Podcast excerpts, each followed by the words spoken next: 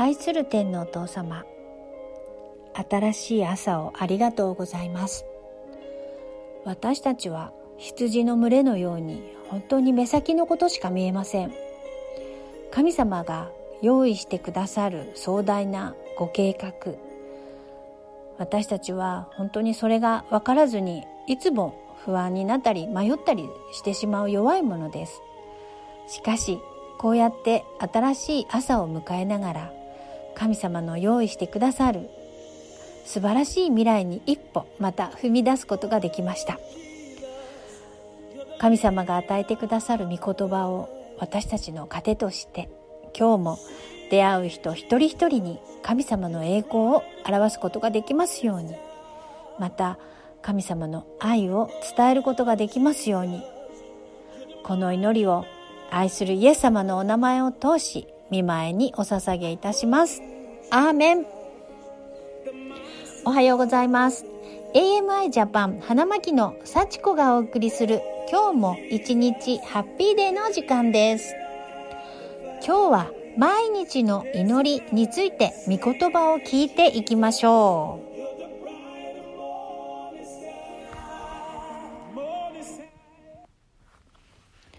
今日は1月29日金曜日断食12日目です日の出時刻は6時45分1月20日の大寒の日の出が6時51分でしたから確実に季節は春を目指しています雪の下には植物が花芽を育てながら土の中でスタンバイしています。今私は室内で水栽培のヒヤシンスを育てています。このヒヤシンス、今は白いものが咲き出しました。ヒヤシンスは香りが良くて私の大好きな花の一つです。春に咲くこの球根類は植えた時期にしっかりと寒さに当てないと良い花芽がつかないのだそうです。我が家の庭にはたくさんの球根が植えてあります。春一番に雪を割って花芽を出す球根はスノードロップです。寒さを経験しないと咲かない花たちのたくましさ、それを想像し、私たちにお委ねくださる神様の偉大さにはいつも圧倒されます。感謝です。さて、私は夕方にトイレの日めくりカレンダーをめくるようにしています。新しい翌朝のための備えです。1月8日のパスタリエの朝の聖書勉強、祭祀の日課を見てから自分の今立つ場所を祭壇とし、祈りを捧げ、信仰の灯火をつけるようにしています。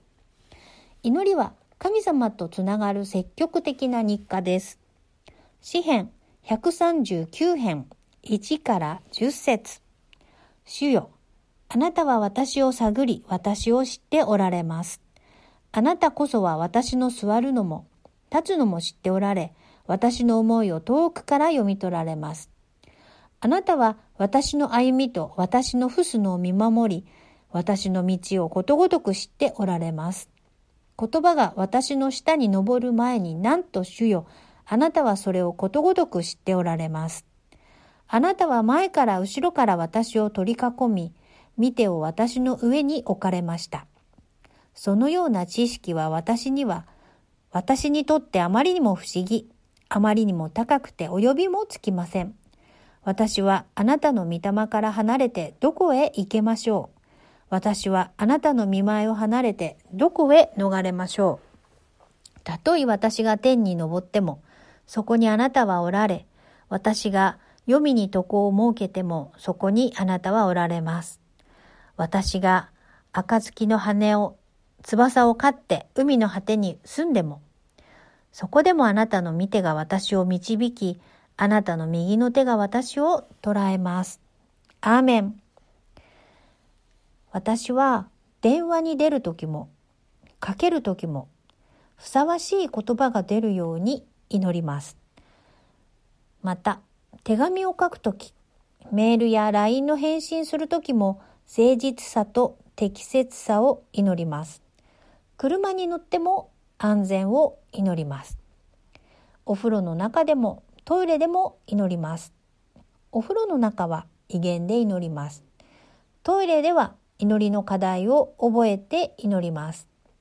その他は不安、苛立ち、心配が起きた時は即暗唱聖句を口に出して復唱します。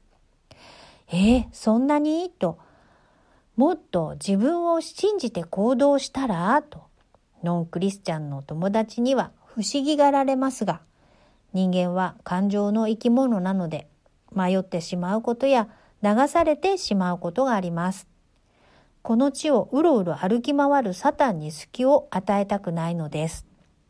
誰でも理性があるなら良い人でいたいし、約束も守りたいし、正しい人でいたいと思っていますが、欲に負けたり、あるいは無知なために知らないうちに罪を犯していることがあります。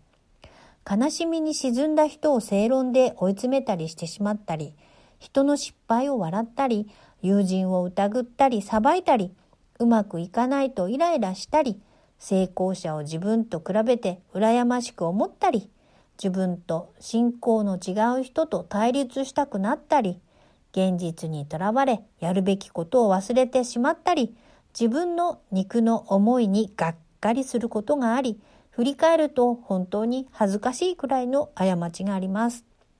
気づいた過ちだけでなく、無意識のうちの過ちもたくさんあるのだと思います。ですから、イエス様を通し、天の父に祈るのです。使徒パウロも罪と向き合ってこう言いました。ローマ人への手紙7章21節そういうわけで私は善をしたいと願っているのですが、その私に悪が宿っているという原理を見出すのです。アーメン。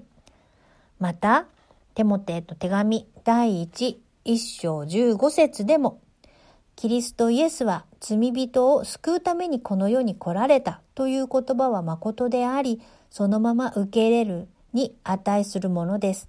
私はその罪人の頭です。アーメン。このように語っています。イエス様が私たちの罪の身代わりになってくださっていると何度も何度も聞いているのに、ふとしたことですぐに罪に悩んでしまう私です。ガラテヤ人への手紙2章20節私はキリストと共に十字架につけられました。もはや私が生きているのではなく、キリストが私のうちに生きておられるのです。今私が肉にあって生きているのは、私を愛した私を愛し、私のためにご自身をお捨てになった神の御子を信じる信仰によっているのです。アーメン。信仰によってとあります。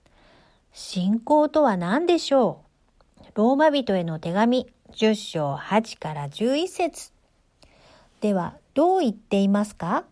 御言葉はあなたの近くにある。あなたの口にあり、あなたの心にある。これは私たちの述べ伝えている信仰の言葉です。なぜなら、もしあなたの口でイエスを主と告白し、あなたの心で神はイエスを死者の中から蘇らせてくださったと信じるなら、あなたは救われるからです。人は心に信じて義と認められ、口で告白して救われるのです。聖書はこう言っています。彼に信頼する者は失望させられることがない。アーメンです。聖書は神様が過去に示された奇跡と未来についての約束事が書かれてあります。聖書を読み、神様のご計画を知るなら、私たちは今でありながら過去を生きているようなものです。例えたら、結末のわかる映画をハラハラドキドキして見ているようなものなのです。ルカによる福音書1章45節主によって語られたことは必ず実現すると信じきった人はなんと幸いでしょう。アーメン。私たちに神様が何度も何度も現実を恐れるなと語っています。イザヤ書41章10節恐れるな。私はあなたと共にいる。たじろぐな。私があなたの神だから。私はあなたを強め、あなたを助け、私の右の、私の義の右手であなたを守る。アーメン。聖書にはこんな力強い励ましがあるのです。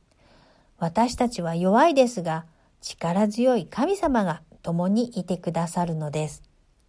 ペテロの手紙第1、5章7節あなた方の思い煩いを一切神に委ねなさい。神があなた方のことを心配してくださるからです。アーメン。こんなに愛情深い御言葉もあるのです。意図高き方である神様がイエス様を通し私たちに近づいてくださいます。御言葉をたくさん覚え、それをすぐに取り出して、祈りの言葉に取り入れて、神様の平安のご計画を信じることが信仰の土台なのです。ローマ人への手紙、一章16から17節私は福音を恥とは思いません。福音はユダヤ人をはじめギリシャ人にも信ずるすべての人にとって救いを得させる神の力です。なぜなら福音のうちには神の義が掲示されていて、その義は信仰に始まり、信仰に進ませるからです。義人は信仰によって生きると書いてある通りです。アーメン。自分の努力で得る正義ではないのです。私たちの創造主である神様が私たちを作り出した目的は何だろうと考えるとき、その目的は私たちが神様を知ること、その神様の栄光を表すこと、神様の義の右手の守りを信じること、イエス様の命の贖いにより罪を免れていることに感謝し、私たち自身も祈りの時を持ち、献金、断食などの犠牲を払うこと。命ある限り、この目的を持って生きていきたいです。使徒の働き6章4節そして私たちは、もっぱら祈りと御言葉の奉仕に励むことにします。アーメンです。